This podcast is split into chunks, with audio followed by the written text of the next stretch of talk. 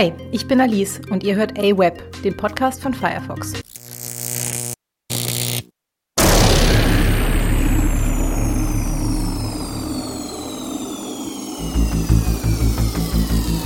Hi, hallo und willkommen zu Web of Crime, dem Cyber-Podcast. Heute geht es um einen der kontroversesten Digitalverbrechen der 2040er. Heute sprechen wir über die Happy Place-Affäre. Der 12. Juni 2047 ging als der heißeste Tag des Jahrzehnts in die Geschichtsbücher ein. Die Außentemperaturen erreichten zur Mittagszeit drückende 41 Grad. Für Ada Holberton war dieser 12. Juni aber noch aus einem ganz anderen Grund von großer Bedeutung. Die Sonne war gerade über die Wipfel der großen Tanne im Vorgarten geklettert, als das Einsatzkommando kam, um Ada zu holen. Die Sirenen hatten sie ganz bewusst nicht eingeschaltet, aber der Lärm der Autokolonne war auch so laut genug, um Ada zu wecken. Später sagte sie auch, sie habe minutenlang aufrecht im Bett gesessen, hätte mit angehört, wie die Autos zum Stehen kamen und die Türen geöffnet wurden. Ada wohnte damals in einem kleinen Häuschen am Stadtrand, das sie von ihrer Oma geerbt hatte. Seit Jahren hatte sie niemanden mehr dorthin eingeladen und deshalb war ihr auch sofort klar, dass dieser unerwartete Besuch nichts Gutes bedeuten konnte. Aus den offiziellen Einsatzberichten geht hervor, dass 18 Polizeibeamte an der Aktion beteiligt waren. Mehr Menschen also, als Ada im winzigen Wohnzimmer des Hauses hätte unterbringen können. Was ging dieser 26-Jährigen durch den Kopf, als das Haus, in dem sie als Kind gespielt hatte, von schwer bewaffneten Polizisten umstellt wurde? Hatte sie Angst? Hat sie daran gedacht, abzuhauen? Hat sie die ganze Sache in diesem Moment bereut? Ada hat sich dazu nie öffentlich geäußert, aber ich stelle mir diese Minuten echt unwirklich vor. Vielleicht ging es Ada genau so an diesem Morgen, denn sie tat etwas sehr Ungewöhnliches. Um 4.36 Uhr öffnete sie unvermittelt die Haustür und trat in den kleinen Vorgarten hinaus. Barfuß, nur in T-Shirt und Unterhose gekleidet. Die versammelten Einsatzkräfte hatten mit einem schnellen, überraschenden Zugriff gerechnet und waren nun, wie es in einer Stellungnahme heißt, selbst erstmal baff. Niemand sagte etwas. Und dann hob Ada langsam die Hände über den Kopf. Weiterhin reagierte keiner der Polizisten. Also ging Ada langsam in die Knie. Sie hätte das so in alten amerikanischen Filmen gesehen, sagte sie später. Sie wollte gerade die Finger hinter dem Kopf verschränken, als einer der Beamten ihr unvermittelt einen Stoß ins Kreuz versetzte, sodass sie mit dem Gesicht voran zu Boden stürzte. Ihr wurden Handschellen angelegt und sie schrie auf und sagte, das tut weh. Ob und wie die Beamten darauf reagierten, das geht aus den Protokollen nicht hervor. Ada wurde von zwei Beamten auf die Füße gehoben und zum nächsten Einsatzwagen geführt. Oder besser gesagt, geschleppt. Ich meine, wenn wir uns das berühmte Video der Szene nochmal ansehen, dann sehen wir ja, dass ihre Füße kaum den Boden berührten. Die Hausdurchsuchung war noch nicht beendet, die illegalen Server im Keller noch nicht abgeschaltet, als schon die erste Eilmeldung rausging. Happy Place Betreiberin gefasst.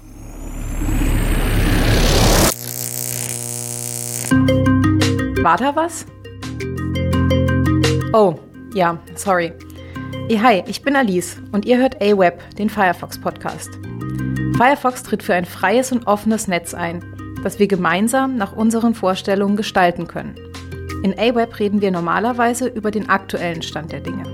Aber heute wollen wir nicht nur über heute reden. Heute sprechen wir über die Zukunft. Besser gesagt, über mögliche Zukünfte. Wir sprechen darüber, wer den Ton angibt im Netz und in der Tech-Welt und darüber, was das für unsere Zukunft bedeuten könnte.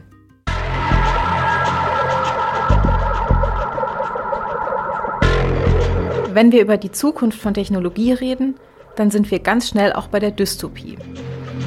Dystopien, düstere Visionen der Zukunft, waren schon immer beliebt, aber heute sind sie es mehr denn je. Im Fernsehen, im Kino, in Büchern Überall finden wir Weltuntergänge ohne Ende. Unsere kreativen Köpfe stehen darauf, die Welt brennen zu lassen. Und wir schauen immer wieder gerne dabei zu. Nur wie es dazu kommt, da sind wir alle ganz unterschiedlicher Ansicht. Die einen sagen, die Maschinen werden sich erheben. I'll be back, sagte der Terminator schon 1984. Andere sagen, der blinde Hang zur Selbstoptimierung wird irgendwann dazu führen, dass wir selbst Maschinen werden. Und wieder andere fürchten, dass wir über kurz oder lang zu Sklaven der Tech-Firmen werden, die unsere Daten kontrollieren und von denen wir uns mehr und mehr abhängig machen. All das ist denkbar, theoretisch. Was davon wahrscheinlich ist, können wir noch gar nicht absehen. Trotzdem, oder gerade deswegen, kommen wir aus dem Spekulieren nicht mehr raus. Aber was bringt eigentlich ein Autor dazu, solch eine Dystopie zu erfinden? Wacht man eines Morgens im Bett auf und denkt sich, so, jetzt ein Weltuntergang? Oder steckt da mehr dahinter? Um das rauszufinden, haben wir mit Martin Ganteföhr gesprochen. Er hat das Videospiel State of Mind geschrieben.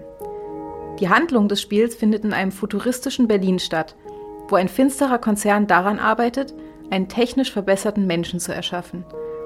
State of Mind kam 2018 auf den Markt. Dystopien beschäftigen Martin aber schon eine ganze Weile.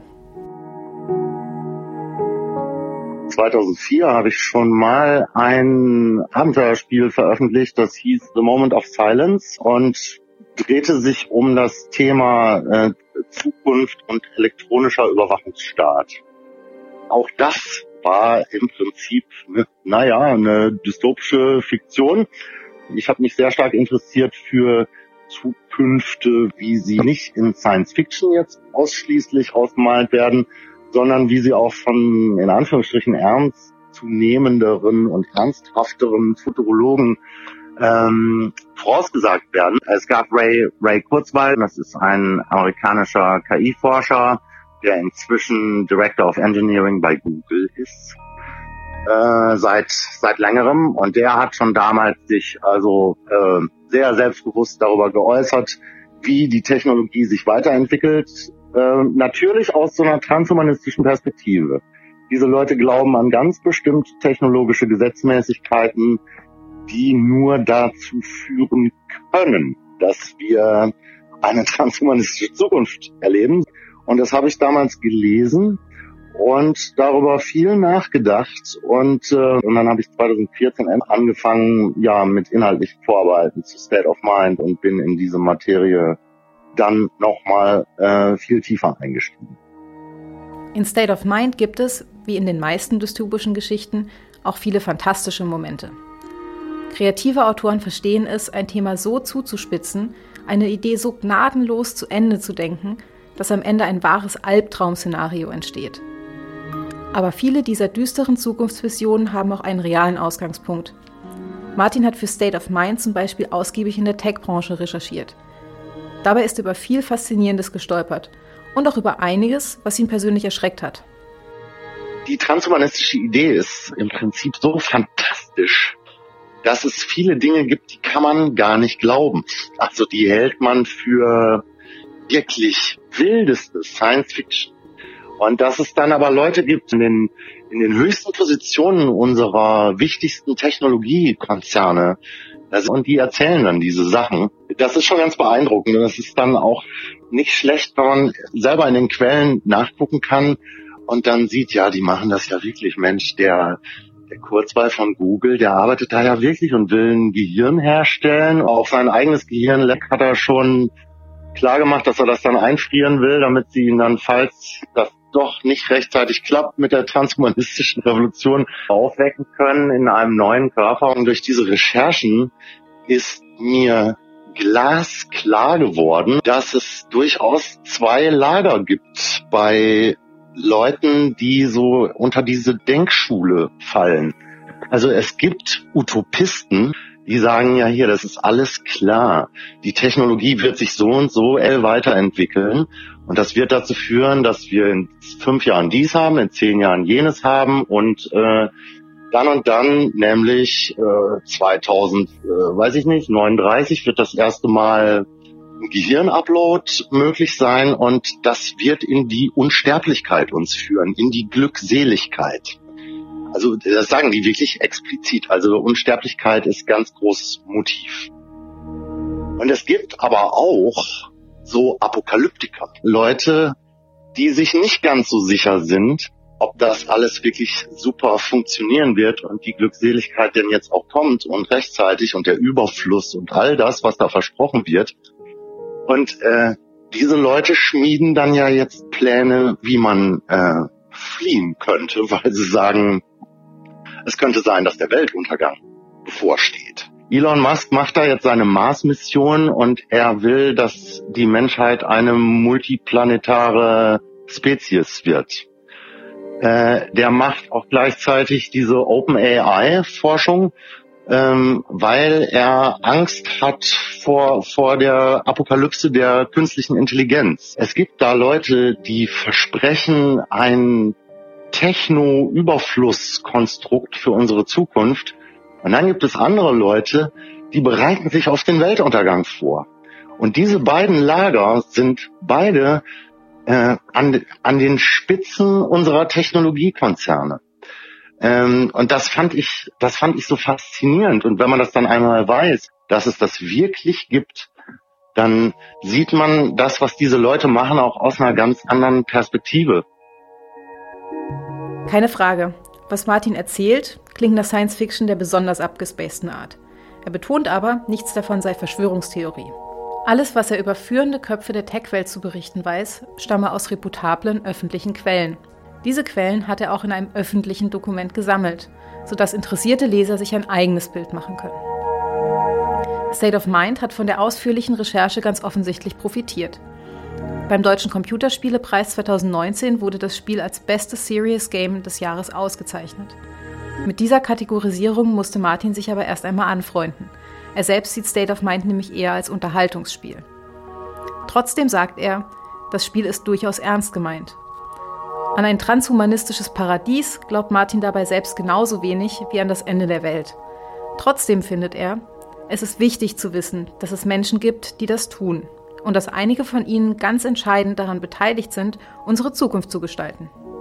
Natürlich bin ich der Ansicht, dass dieses Thema das große Thema unserer Zeit ist und ähm, Kultur ist unser sozusagen unser Computing-Mittel. Kultur ist die Art und Weise, mit der Menschen computen, was um sie herum äh, passiert. Und ähm, ich bin deswegen dafür, dass Kulturprodukte sich mit diesem großen Thema auseinandersetzen. Und zwar äh, möglichst viele, dass wir aus vielen Perspektiven Stimmen dazu hören, was geht da vor sich, welche Zukunft wird da für uns gemacht, von welchen Leuten und wie wird die sein und wie bewerten wir das. Die Beschäftigung mit der Zukunft oder mit möglichen Zukünften ist inzwischen eine gesellschaftliche Aufgabe, denn sie werden im Moment ohne uns gemacht.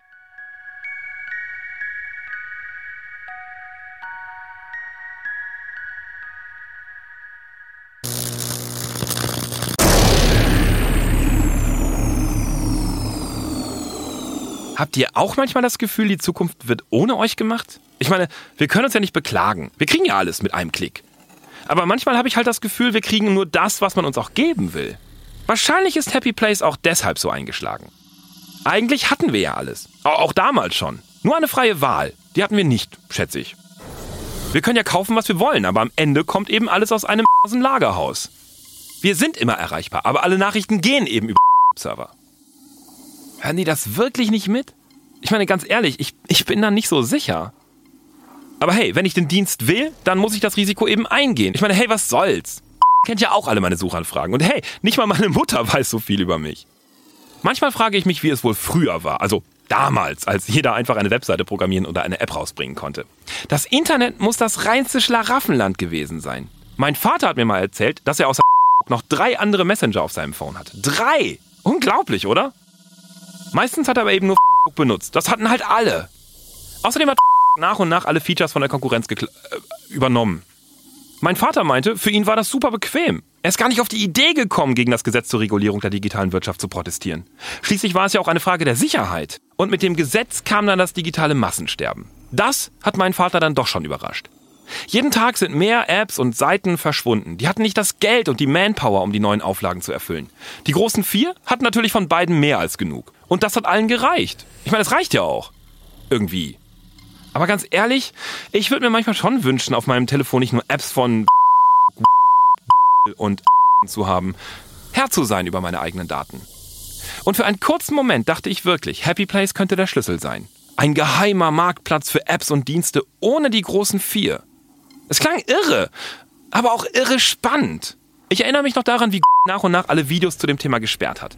Happy Place, das sei nur eine urbane Legende, hieß es. Und das machte die Sache natürlich noch spannender. Auch deshalb wurde die Festnahme von Ada Hobbleton vom ersten Moment an auf allen Kanälen begleitet. Plötzlich war Happy Place real. Der Mythos hatte ein Gesicht und der Hashtag ging innerhalb von einer Stunde weltweit durch die Decke. Ada bekam von alledem natürlich nichts mehr mit. Sie saß zu diesem Zeitpunkt bereits in einem kleinen fensterlosen Raum des Polizeireviers. Man hatte ihr mittlerweile Jeans und Turnschuhe organisiert. Mehr Nettigkeiten hatte sie allerdings nicht zu erwarten. Die Beamten wollten jetzt nämlich vor allem eins. Antworten. Ihr hört jetzt exklusive Auszüge aus Adas Aussage.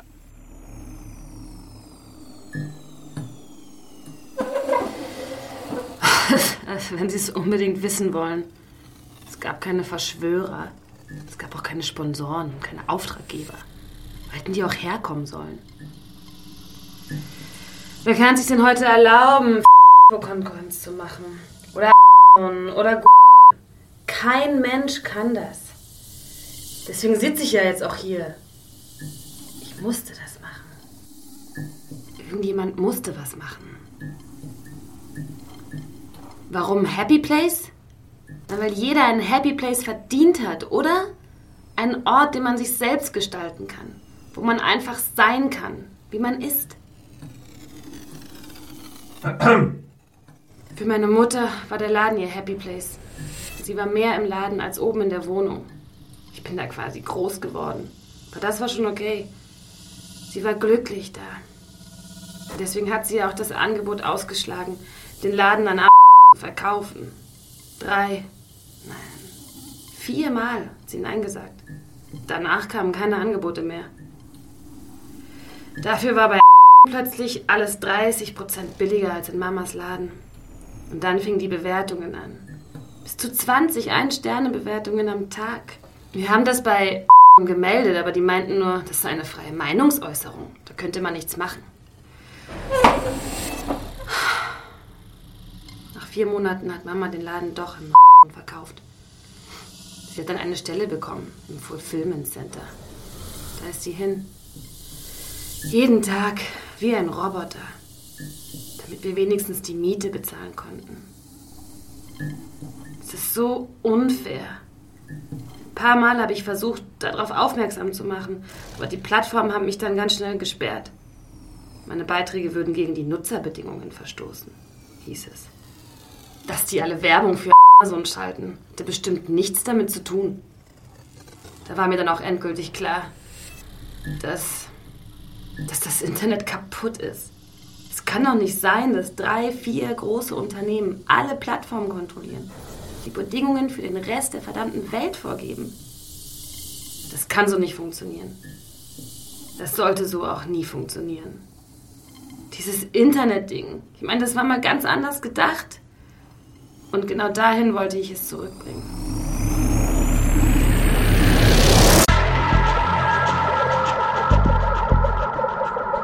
Ihr habt schon mitgekriegt. Auch wir stehen irgendwie auf spannende Dystopien. Deshalb hat unser Autor Victor Redmond für diese Folge die Geschichte von Ada geschrieben. Alles, was ihr in diesen Segmenten hört, ist frei erfunden. Aber unvorstellbar? Unvorstellbar ist es nicht. Tatsache ist, das Internet wird schon heute von Großkonzernen dominiert. Die Schwergewichte der Branche sind Alibaba, Amazon, Apple, Baidu, Facebook, Microsoft, Tencent und Googles Mutterkonzern Alphabet. Ohne sie läuft im Netz kaum noch was. Sie stellen Browser und Suchmaschinen, Social-Media-Dienste, Cloud Computing und vieles mehr. Viele unserer Lieblings-Apps würde es ohne diese Firmen nicht geben. Unser Alltag wäre ein ganzes Stück weniger bequem. Aber diese Bequemlichkeit hat ihren Preis. Wir machen uns abhängig von den Konzernen. Gleichzeitig bleiben wir für sie nur Datensätze. Datensätze, die sich zu Geld machen lassen. Das Machtverhältnis im Internet hängt von einem empfindlichen Zusammenspiel aus Regierungen, Firmen und Bürgern ab. Dass es morgen noch so aussieht wie heute, ist nicht garantiert. Das soll nicht heißen, dass uns morgen die Apokalypse der Großkonzerne ins Haus steht. Es lohnt sich aber auf jeden Fall, die möglichen Folgen unseres Nutzungsverhaltens mal zu überdenken. Deswegen präsentieren wir euch diese Woche auch die dystopische Zukunft von Ada Holberton. Streng genommen machen Dystopien ja eigentlich keinen Spaß. Sie sind per Definition düster, traurig und bedrückend. Und trotzdem wollen wir sie immer wieder sehen. In Filmen, in Büchern, in Spielen wie State of Mind. Was stimmt eigentlich nicht mit uns? Das haben wir Stefan Greitemeyer gefragt. Der Drehbuchautor hat schon die ein oder andere Erfahrung mit dystopischen Erzählungen gemacht. Er weiß, was das Publikum, also uns, an Dystopien so fasziniert. Und er glaubt, dass dunkle Zukunftsvisionen auch reale Auswirkungen auf die Gegenwart haben können. Eine Dystopie äh, bringt eines der größten Hindernisse, die du haben kannst in, in Kontakt mit einem Charakter, nämlich die Welt. Es ist eine Welt, die, die äh, den, den Abgrund schon überschritten hat. Ich glaube zum Beispiel, dass vermutlich die, hm, sagen wir mal, eher konservative Haltung Deutschlands, was ja eigentlich ein Hochtechnologieland ist, gegenüber neuen technischen Veränderungen, unter anderem auch von diesen Dystopien kommt. Wie Denkcomputer funktionieren und wie eine Welt, die beherrscht wird, von ihnen aussehen könnte, das wird seit den 60er Jahren äh, schon ähm, erdacht. Ab dem ersten Zeitpunkt, wo es, wo es Rechenmaschinen gab, hat man schon in diese, in diese Richtung geschaut. Und es gibt ja diese ganz krassen, ähm, legendären äh, Geschichten wie I have no mouth and I must scream, äh, die, die zeigen, wie absolut, was für ein, ein Höllental äh, die Welt werden könnte.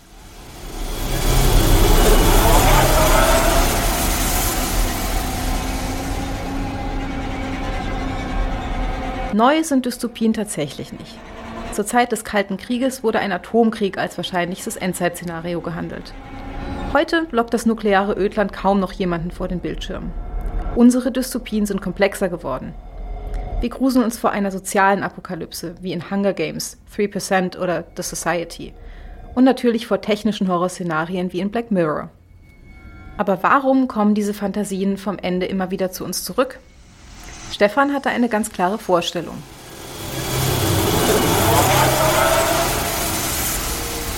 Ich glaube, der, der Grund, warum Dystopien immer wieder kommen, ist, ähm, also um ganz kurz zu sagen, es ist Furcht. Black Mirror ist ein schönes Beispiel, weil da geht es eben sehr stark um äh, darum, wie Technologie, neue Technologie unsere Welt verändern wird und ob nicht zwangsläufig zum, zum, zum Guten. Ähm, und das ist eine Herangehensweise, eine Sichtweise äh, äh, gegenüber technologischen Veränderungen, die äh, ganz krass westlich geprägt ist. Wenn man europäische äh, Science Fiction vergleicht mit zum Beispiel japanischer, ist, sagt es viel über die unterschiedlichen Herangehensweisen an Technologie aus. Ein ganz wichtiges Thema bei uns, dass Technik sich gegen die Schöpfer wendet. Blade Runner, Terminator, all diese Geschichten. Aber wenn man sich Japan anguckt, ist es zum Beispiel das, das absolute Gegenteil. Dort ist eher, wenn man sich, äh, wenn man Godzilla sieht, äh, dass die Natur ist sozusagen der Feind. Die Natur ist das Böse und alles, was der Mensch kreiert, äh, Mechagodzilla zum Beispiel oder die, die, diese, diese großen Mecha-Suits, das ist das, was uns retten wird. Die Vorstellung der, Japaner scheint viel genereller zu sein, dass die Technik etwas ist, was uns, was uns hilft und was uns weiterbringt. Was auch ähm, dafür spricht, dass es ein hochtechnologisches Land ist, das in vielen Punkten schon viel durchdigitalisierter ist, als, äh, als wir das sind, weil wir uns vor solchen Dingen fürchten. Und diese Furcht schlägt bei uns nieder in den Erzählungen.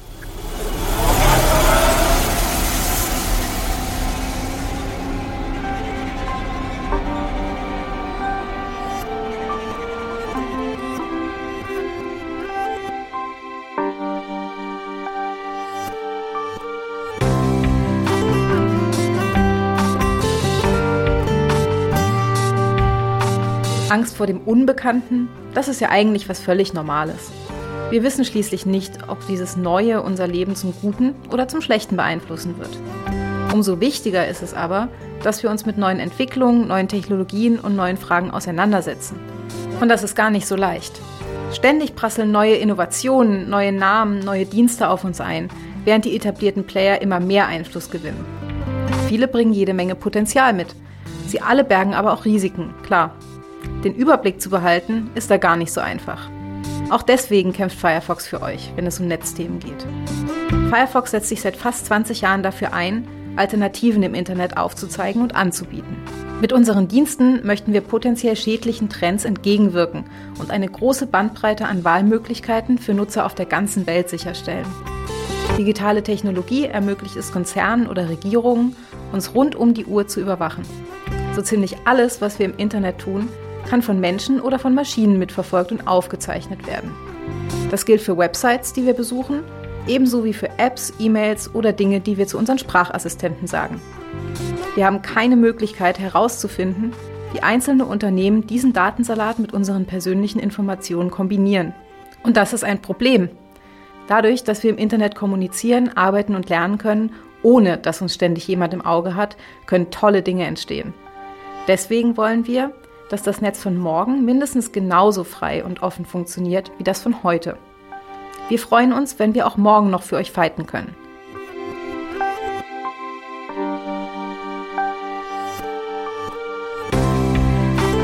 Wie eine Welt ohne Wahlmöglichkeiten aussehen könnte, wollen verschiedenste Dystopien uns zeigen. Sie sind einerseits Fiktion, andererseits aber auch das Frühwarnsystem unserer Gesellschaft. Sie bereiten uns vor auf das, was wir hoffentlich nie erleben müssen, sagt auch Stefan Greitemeyer. Wie werden wir reagieren, wenn die Roboter auch begehren, wenn die Atomkraftwerke hochgehen? Das, das gibt uns eine gewisse Art von Sicherheit. Wir haben ja wenige Dystopien, die komplett negativ enden. Bei den meisten geht es immer noch es gibt immer Überlebende, es gibt immer Leute, die immer noch kämpfen und es gibt zumindest am Schluss so einen, einen Funken Hoffnung. Und das ist, glaube ich, äh, gut da, dafür, dass wir weitermachen.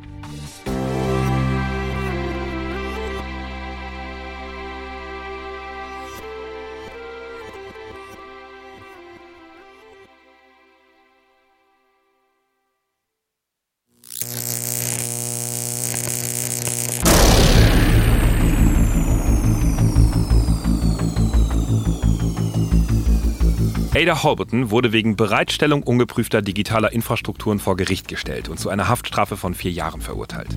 Nach zweieinhalb Jahren wurde sie wegen guter Führung entlassen. Das digitale Hausverbot, das die großen vier der Tech-Branche ihr nach dem Prozess aussprachen, besteht jedoch weiterhin. Die Plattformen und Dienste, die wir tagtäglich ganz selbstverständlich nutzen, bleiben ihr versperrt. Und das für immer. Was also wurde aus Ada Holberton? Was wurde aus der Frau, die das Internet zu einem Happy Place für alle machen wollte? Ich hätte sie gerne gefragt. Aber niemand hat Ada gesehen, seit sie aus der Untersuchungshaft entlassen wurde. Viele haben versucht, sie aufzustöbern, aber Ada bleibt verschwunden. Was bedeutet das? Hat sie keinen Job gefunden, weil die Suchergebnisse bei Google sie bis heute als Terroristin ausweisen? Ist sie auf der Straße gelandet und bettelt unter irgendeiner Brücke um Essen, weil sie ohne Konto ohnehin nichts mehr selbst kaufen kann? All das ist möglich. Aber glauben will ich nichts davon. Ich glaube, sie hat es geschafft irgendwie. Ich glaube, sie hat ihren Happy Place irgendwo gefunden. Und ich glaube, dass wir ihn auch finden können. Vielleicht habt ihr ja schon euren ganz persönlichen Happy Place gefunden. Egal wo ihr seid. Habt eine schöne Zeit.